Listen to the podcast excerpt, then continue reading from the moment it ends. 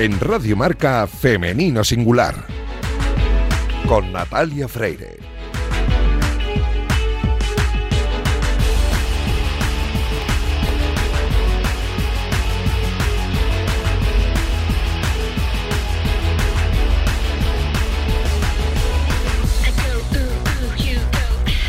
Muy buenos días y bienvenidos a Femenino Singular, el programa que escucháis ahora mismo en la sintonía de Radio Marca. A los mandos técnicos me acompaña Raúl Santamaría, que ya está haciendo que todo suene a la perfección, y comenzamos como siempre con la intención de dar espacio y voz a las mujeres de nuestro deporte. Poco a poco vamos avanzando hacia la igualdad, pero aún queda mucho camino por recorrer y queremos hacerlo con vosotros. Y queremos hacerlo con vosotros y con todas las precauciones del mundo para que esta pesadilla que estamos viviendo con el virus acabe cuanto antes. Así que como siempre os recomendamos paciencia, prudencia y respeto a las normas y recordad que estamos juntos en esto y no unos contra otros. Y juntos estamos también aquí en Radio Marca para recuperar la memoria de esas grandes mujeres que hicieron historia en el deporte a principios del siglo XX. Y para hablarnos de ello tenemos aquí en Femenino Singular al historiador Jorge García. Arrancamos ya.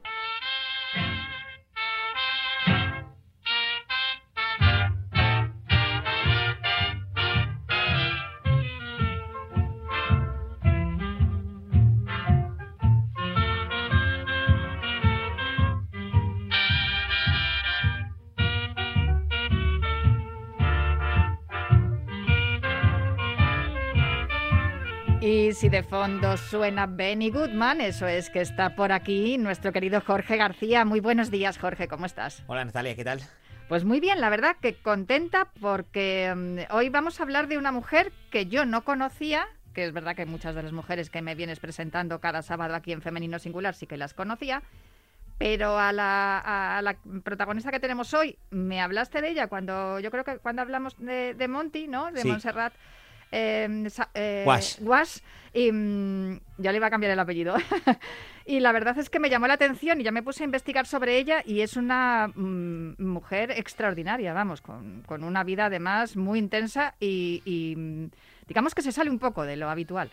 Sí, Ana María Martínez Sagui fue una, una mujer muy importante eh, en el desarrollo del deporte en España y además eh, lo bueno que tuvo esta, esta mujer es que, que enfocó el deporte como una, un modo de, de entender los cambios, la modernidad y, y creo que fue bastante, bastante importante para, para el club que presidió, el club que regentó, que fue el femení, y también para el deporte catalán. Su vida fue tan extraordinaria que hasta el, el escritor Juan Manuel de Prada se inspiró en, en su persona para, para crear una novela que, digamos, la parte argumental, pues tiene, tiene una parte que está, podríamos decir como en las películas estas de Antena 3 a mediodía, ¿no? De los fines de semana, basado en hechos reales, aunque no es absolutamente rigurosa, es. ¿no? Hay una creación dramática en torno al personaje de, de Sagui, de Ana María Martí de Sagui, que no se ajusta a lo que fue rea- la realidad, que eso es lo que vamos a hablar hoy, lo que fue la realidad. Sí, la verdad es que el- el- las, conquistas que, que tuvo Ana María, la verdad fueron muy importantes y además en deportes eh, tan eh, dispares como puede ser el remo, eh, el tenis, el atletismo o el baloncesto. O sea, deportes totalmente distintos y en los que ella pues compitió bastante bien. De hecho, llegó a ser campeona de Cataluña de algunas modalidades y, y en el caso del remo mm, probablemente fue la, la mejor remera que tuvo, que tuvo Barcelona en los años 30. Bueno, ella nació en Barcelona, su padre era empresario textil, José Martínez Tache, y además tenía alguna vinculación ¿no? con el Fútbol Club Barcelona. Sí, bueno, eh, su hermano y su primo jugaban en el Barcelona y bueno, eh, no solo la vinculación que tenía a nivel personal, sino luego ya también a nivel eh, directivo, ya en los años 30, cuando ella ya era una figura consagrada y era una gran periodista, el Barcelona eh, tiró de ella para que, para que dirigiera una de, la, de las secciones del club, la sección que quería más o menos enfocar el deporte femenino y tal, y, y puede haber pasado a la historia como una de las primeras directivas que, que tuvo el, el Fútbol Club Barcelona. sí. La primera presencia femenina dentro de una directiva de, de un club de fútbol, pero eso lo hablamos después, porque yo prefiero, prefiero eh, centrarme primero en la parte en la que ella empieza a practicar deporte, que por lo visto a su madre, a Consuelo, no le gustaba nada que la niña Nada. hiciera deporte. Para nada, era... La madre, la verdad es que quería seguir el, el prototipo clásico, el ideal de, de jovencita de la burguesía catalana, que bueno, pues que fuera a fiestas de sociedad y tal. Y Ana María la verdad es que era una chica totalmente eh, contraria a ese arquetipo. A ella le gustaba vestir masculina, le gustaba eh, practicar deportes, pues hasta entonces considerados de hombres. Y, bueno, la verdad es que tuvo una relación bastante mala con su, con su madre. Y, y cuando ella empieza a competir en el mundo del tenis, que es una, una buena tenista, no era del primer nivel, pero sí que era importante empiezan a, surgir pues eh, pequeños encontronazos con, con su madre, sí. Ella estaba, mm, bueno, tenía problemas de peso y mm, su padre decidió llevarla a Madrid a que la viera ni más ni menos que el doctor Gregorio Marañón. Sí, hablamos de que eh, Ana María tenía, formaba parte de, una familia bastante eh, importante de la, de la, Barcelona de aquellos años. Entonces, su padre tiene grandes vínculos, vienen, la, le corrigen un pequeño fallo que tenía eh, un, problema que le hacía engordar bastante y no le dejaba entrenar. Y, gracias a eso, pues eh, Ana María sigue mejorando a nivel deportivo y eso le hace pues también tener más vinculación con su padre, le hace tener... le acerca más a su padre que a su madre, la, que se llevaba la distancia de, su madre totalmente. Y, bueno, ahí eh, es un punto de inflexión en la vida de Ana María. tanto eso como después la creación del, del Club Femení, que es quizá lo que le acaba alejando totalmente de, de su madre para dedicar casi toda su vida al deporte, sí. Que ahí es donde vamos. La importante, eh, digamos, acción de Ana María a la hora de, de, crear este club femení, que ella desde luego contribuyó a que, a que se llevara a cabo, ¿no? Sí, la verdad es que, mira, en, cuando surge todo esto, en el año 28, año 29, es cuando se dan los primeros pasos de este club. Eh, bueno, pues eh, son mujeres de la alta sociedad eh, barcelonesa las que pretenden, pues a través del deporte, crear un club ya no solo deportivo, sino también social, cultural, en el que se pudieran integrar muchas mujeres de, de aquellos años. Y bueno, al final Ana María encuentra en ese mundillo y en ese grupo a, su segunda familia, y, se convierte al final pues en un modo de entender la vida, en un modo de, eh, de estar casi a diario, porque ya te digo, eh, la relación con su madre al final acaba siendo malísima. Su padre eh, tiene un problema de corazón y muere en el año 1930. Sí, porque en el 29, el que tenía muchas acciones en Nueva York, con el crack del 29 de la bolsa, pues él pierde muchísimo dinero de, sus empresas, de sus fábricas textiles que tenía en Barcelona y al final, pues del estrés. Mira. Estrés muere y, entonces Ana María se, se refugia en el club femení y crea crea numerosas eh, secciones deportivas, eh, hace eventos culturales. Y por entonces también le da por escribir poemas y, publica su primer libro de poesía. Eso es, es que Ana María era una mujer eh, a nivel cultural bastante bastante importante en aquellos años. ¿Qué pasa? Que Ana María primero es periodista, trabaja en varios periódicos y segundo escribe poesía. lo que nos lleva a que al final eh, empieza a ver en, dentro del club femení, empieza a vincularse más con la cultura, o sea, acercar la cultura a las deportistas.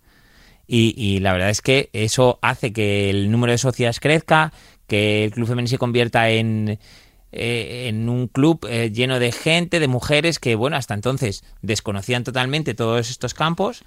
Y, y bueno, la verdad es que no solo consigue eso, es que viene al Liceo Club de Madrid, que era, digamos, la sociedad elitista dentro de las mujeres. Sí, se convierte en un referente. Un referente total. modo. Da conferencias, explica eh, la manera que tiene ella de entender eh, la sociedad y la cultura a través del deporte. Y bueno, de hecho, llega a ser hasta portada de ABC, mm. para que te des cuenta de, la influencia eh, que tuvo Ana María durante aquellos años. O sea, una cosa increíble. Digamos que no es que fuera una deportista muy brillante, pero su influencia en la sociedad con respecto a la práctica del deporte por la mujer sí que sí que fue importante. Yo creo que de las más importantes. De las más importantes, de las más importantes. Sí, perdona, sí. De hecho, te quería, te quería comentar, mira, eh, fue tan importante que en el club femení eh, llegó a tener incluso más de 2.000 socias. Para que te hagas una idea, es una, una brutalidad. Y ella... En muy eh, pocos años, además. En muy poquitos años, en 3-4 años.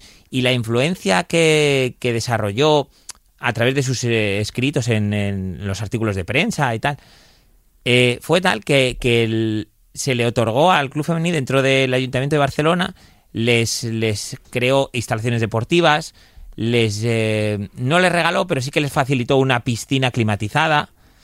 Eh, crearon un- una entidad que tenía eh, biblioteca, tenía eh, salas de, de reunión para las socias, guarderías, o sea, Como, como ahora mismo, vamos, incluso más avanzados que, que- que ahora mismo en el siglo es. XXI. Lo que hizo Ana María eh, por el Club Femení y la influencia que tuvo en que el Ayuntamiento de Barcelona le proporcionara todo eso, o sea, eso es muy importante, no solo como deportista, sino también como, eh, digamos, eh, transmisora de, de valores a través del deporte. Ella además mm, protagonizó, digamos, una historia eh, más humana, ¿no? En este sentido. Y es que mm, a través de su, de su pasión por la cultura, por, por la literatura, por la, por la poesía, conoció a la autora Elizabeth Mulder, ¿no? Lo- Sí, que nunca sí. sé cómo pronunciarlo. Y se enamoró perdidamente de ella. Y bueno, se enamoraron las dos. Entonces, mm, también ellas, que se fueron a vivir juntas, algo que le pareció fatal a la madre de, de, de Sagi, ¿no? fue Ya la el- gota que colmó el el vaso, sí. De hecho, intervino para que esa relación acabara, porque claro, en aquellos, estamos hablando de los años eh, En el año 30. 34 fue aquello sucedió. O sea, aquello era como algo espantoso para una señora que, claro, que su hija tenía que haber sido una señorita formal y le dio por jugar al tenis, a- por ponerse a remar y por escribir poemas y, y enamorarse de otra mujer. Y claro, para ella debió de ser un trauma absoluto para la madre Claro. de Sagi.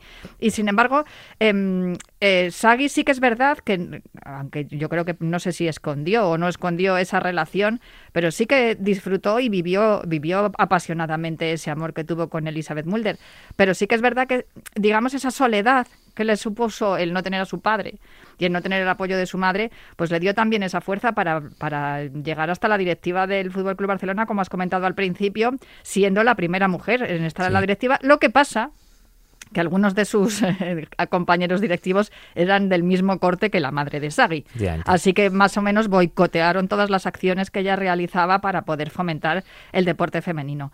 En, en- a partir del Fútbol Club Barcelona, que claro, igual que lo es ahora, era una potencia entonces, ¿no? ¿Me lo he Claro. aprendido bien? Muy bien, a muy mí, bien. A mí es que, Jorge, de verdad, esta historia me ha encantado. Sí. Eh, No, no por el hecho de... No, por la can- por las cantidad de vivencias que tuvo. Sí, porque es tuvo que además sí. Sagi también se relacionó, era amiga de Federico García Lorca, o sea, fueron unos momentos muy importantes. Luego, de hecho, ella yo creo que tuvo que, tuvo que huir, ¿no? Sí, También. ella en- eh, tuvo que exiliarse. Bueno, también cubrió la guerra civil como periodista y Fue corresponsal de fue guerra, o sea, corresponsal, es eh, acompañó a Durruti cuando vino con la columna hasta Madrid. La verdad es que eh, su historia fue fascinante y a partir de entonces, eh, ya alejada del deporte después de la guerra civil y ya exiliada en Francia y en Estados Unidos, al final su lucha o su búsqueda por ese amor perdido de, de Elizabeth Mulder Sí, porque tuvieron que separarse. o Se sea, separaron, creo- no se volvieron se a ver fueron a vivir a. Mallorca, ¿no? Según recuerdo Sí. que, que me contaste, se fueron a vivir a Mallorca, tuvieron una historia preciosa de amor. La y madre de Sagi se presentó allí. Claro, no volvieron Poco menos que cogió de los pelos a Elizabeth y le dijo, apártate de mi hija. Dios mío, qué lástima. Entonces, claro, a partir de ese momento eh, fue toda su poesía y todo y todos sus escritos eh, estuvieron eh, pues en esa búsqueda del amor perdido y, y bueno, la verdad es que la historia de, de Sagi es muy bonita y, y no siempre vinculada al deporte, pero la verdad es que eh, la influencia que tuvo ella en, en el desarrollo del deporte es, eh, digna de, de tenerla en cuenta y de mencionarla, claro que sí. Desde luego, además, ella fue también profesora cuando se exilió en Francia, fue profesora también eh, de, de lengua y literatura francesa y sin duda tuvo muy en cuenta, igual que hemos hablado en semanas anteriores de Lucinda Moles, la, la intención de, de que la educación física y el deporte estuviera encuadrada dentro de lo que es la educación y la cultura. Lo que decimos también muchas veces en la deporteca, que el deporte es cultura. Pues sí. Pues eh, una poeta, poe- no sé si se dice poeta o A mí me gusta decir poeta para los dos, pero bueno, pues poetisa. Eh, bueno, deportista, remo, tenis, esquí, atletismo, eh, hizo baloncesto multidisciplinar que además eh, tuvo muy claro desde el primer momento que el deporte tenía que formar parte de la sociedad para integrar a las mujeres en ella. Una maravilla lo de Sagi, de verdad. Me ha encantado esta mujer y, y espero que, que también su historia no se pierda ahí en el, no se pierda en, el, en el- la inmensidad de, de la historia, de, de la memoria de la gente. Muchísimas gracias. Ti, Jorge. Natalia. Nos Hasta vemos. el próximo sábado.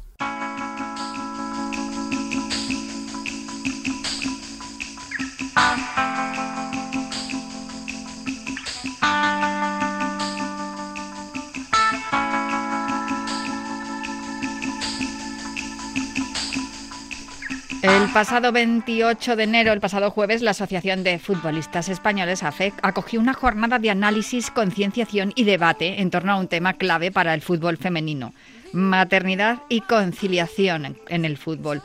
Eh, estuvieron expertos en la materia, periodistas y jugadoras que han pasado por, por esta situación eh, de encontrarse con dificultades a la hora de enfrentar la maternidad como deportistas de élite porque la maternidad es una cuestión que el sindicato considera básica y que además fue uno de los puntos claves en la negociación del primer convenio colectivo del fútbol femenino en España que se firmó hace casi un año, que a mí ya me parece una eternidad, porque con todo lo que costó llegar hasta esa firma y, luego todo lo que ha ocurrido después, pero bueno, menos mal que se hizo a tiempo para poder enfrentar una situación como la que hemos vivido en los últimos meses con la pandemia.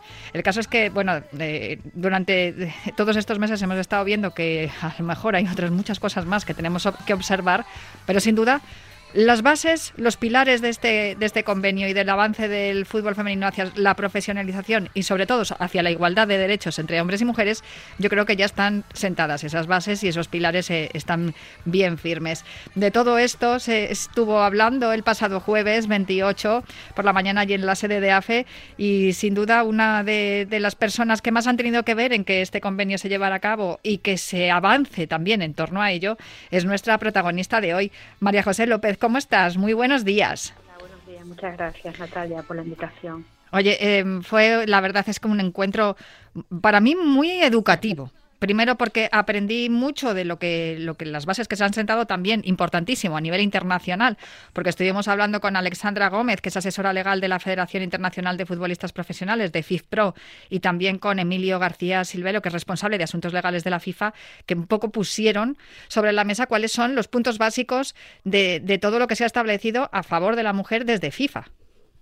Así es, ¿sabes? La idea era un poco en estos debates. Yo creo que nosotros desde la Asociación de Futbolistas creemos que hay una parte de nuestro trabajo que tiene que ser también la de argumentar, de trabajar, de crear diálogo, de crear foros y que mejor este, ¿sabes? Y aprovechando un poco la nueva normativa que entra en vigor este año de la FIFA, nuestro reciente convenio colectivo y yo creo pues en un tema donde hay una evolución importante del deporte femenino en España, pues el tema de maternidad y conciliación va muy unido a la actividad de la jugadora muy especialmente, esta es la verdad. Desde luego. Bueno, uno de los artículos eh, importante, ¿no?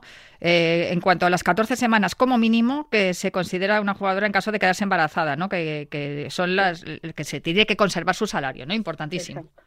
Sí, bueno, nosotros, evidentemente, ellos van a decir un, no todo el salario, nosotros, lógicamente, con el convenio colectivo eh, tiene ese todo íntegro, pero bueno, esas son recomendaciones que ellos hacen de obligación de recomendaciones, pero realmente son obligados cumplimiento a, a los, a los, lo que son eh, partes de los que conforman la estructura de la FIFA, pero como bien dice la propia FIFA, sin detrimento de lo que dice la normativa, legislación laboral del derecho común, con este caso Estatuto de los Trabajadores, o el Real Decreto 1006 del año 85 que regula la, relación de los deportistas profesionales en España, ¿no? Entonces, ¿qué es lo importante? Por lo que un poco habló Emilio, ¿no? Desde la FIFA, que la realidad en otros continentes es diferente, ¿no? Eh, en algunos casos, desgraciadamente, peor, y bueno, sirve como una especie de palanca sobre que hay que poner sobre la mesa desde el ámbito puramente deportivo sobre derechos que deben de estar reconocidas, en este caso, en las deportistas estos criterios mínimos que se, se, aplican, como los de las 14 semanas ¿no? de, baja maternal o los derechos también de, de las jugadoras, eh, pues eh, eh, entre ellas ¿no? la posibilidad de poder amamantar a sus hijos una vez que den a luz y sobre todo yo creo que es importantísimo ¿no? la posibilidad de poder, que esto también son herramientas ¿no? que se les facilitan a los clubes, poder inscribir a otra futbolista para que ocupe su espacio y que luego se la pueda inscribir también fuera de plazo a la futbolista que ha dado a luz y que se quiera reincorporar. Exacto, de hecho esto sí que eh, la Real, el reglamento general de la Federación Española de Fútbol ya entró en vigor este año con una modificación que hubo en esa reglamentación, ¿no? Y yo creo que es importante, ¿no? Que aquí está en, la, en el reglamento FIFA de transparencia del artículo del transferencia es el artículo 18 cuarter y aquí será el 124 creo de la Federación Española de Fútbol, ¿no? Y esto es fundamental porque claro, muchas veces te decían los clubes, a ver, esta señora se queda embarazada, me pide la baja, yo estoy muy limitado de efectivos, ¿no? De personas que están eh, del equipo y entonces bueno, me tendrían que abrir una ventana, bueno, pues con esta cambio normativa se abre, ¿no? Es decir, que ahí yo creo que era el mundo del deporte el que tenía que dar el placer, por decirlo de una forma, y se ha hecho, ¿no? Y son los pasos que son necesarios porque a veces hay normativa que hay que adaptar a la realidad de, de nuestra legislación laboral, ¿sabes? Que va por delante, lógicamente, pero el deporte tiene sus propias normas, aunque siempre decimos como abogados, nunca unas normas que vienen del ámbito privado pueden ir contra el derecho público, ¿sabes? Pero bueno, se da y de hecho, bueno, las jugadoras que hablaron en este seminario, como tú bien sabes, Natalia, pues pusieron de manifiesto su realidad y esa es la, esta es la cuestión, ¿no? De fondo. Bueno, estuvieron eh, Tamara Carrillo y Olga Chávez, dos mm, eh, situaciones además bastante diferentes, ¿no? En el caso de, Tamara, que tiene tres hijos, y, ella eh, comentaba, ¿no? Que, que durante el embarazo, pues claro, obviamente cuando ella tenía el barrigón, pues no, no, podía, no podía jugar, pero que ella realmente se recuperaba muy bien de los embarazos y que sus verdaderos problemas aparecían en cuanto a la logística, no a la forma física, porque muchas veces hablamos de que, claro, es que cuando una deportista, en este caso futbolista, se queda embarazada, ya no va a rendir lo mismo, no va a tener la misma eficiencia en el campo de juego, no va, no va a valer tanto como valía antes de ser madre. Y en el caso de Tamara, desde luego este, este, este mito se, se cayó porque ella decía, vamos, es que yo casi que, que, jugaba con más ganas, ¿no? el problema que ella tenía, que nos contó el jueves, es que no tenía con quién dejar a los niños, mm, si tenía que ir a entrenar tenía que llevar a los bebés, en fin, eh, era más problema de logística que físico. Claro, es que aquí hay una cuestión que es fundamental, que tenemos que tener en cuenta, ¿no? Que si hay en un ámbito laboral, cuando se ha legislado tanto, como el caso de España, ¿no? Con todo el tema de la conciliación, que son elementos de conciliación, y hay medidas de carácter eh, público y normativa, eso tiene que estar también en el ámbito del deporte. Es decir, porque a veces eh, decimos, bueno, es que no hay dinero, no hay dinero. Cuidado, hay políticas públicas de los estados y de los gobiernos en favor de las empresas, financiación para eso. Entonces, el deporte es una actividad profesional, el deporte no es ajeno, es que a veces el deporte es como algo extraño que está ahí y que, bueno, sale lo que son los titulares, pero toda esta intractoria de la que estamos hablando, que son derechos, en este caso muy enfocada al ámbito del deporte femenino, tienen que ponerse sobre la mesa. Entonces, eso lo que las dos jugadoras eh, ponían de manifiesto, el futbolista, ¿no? Era el hecho que habían tenido que abandonar su carrera ah. eh, de, como profesionales. Esto es lo triste, es decir, como a una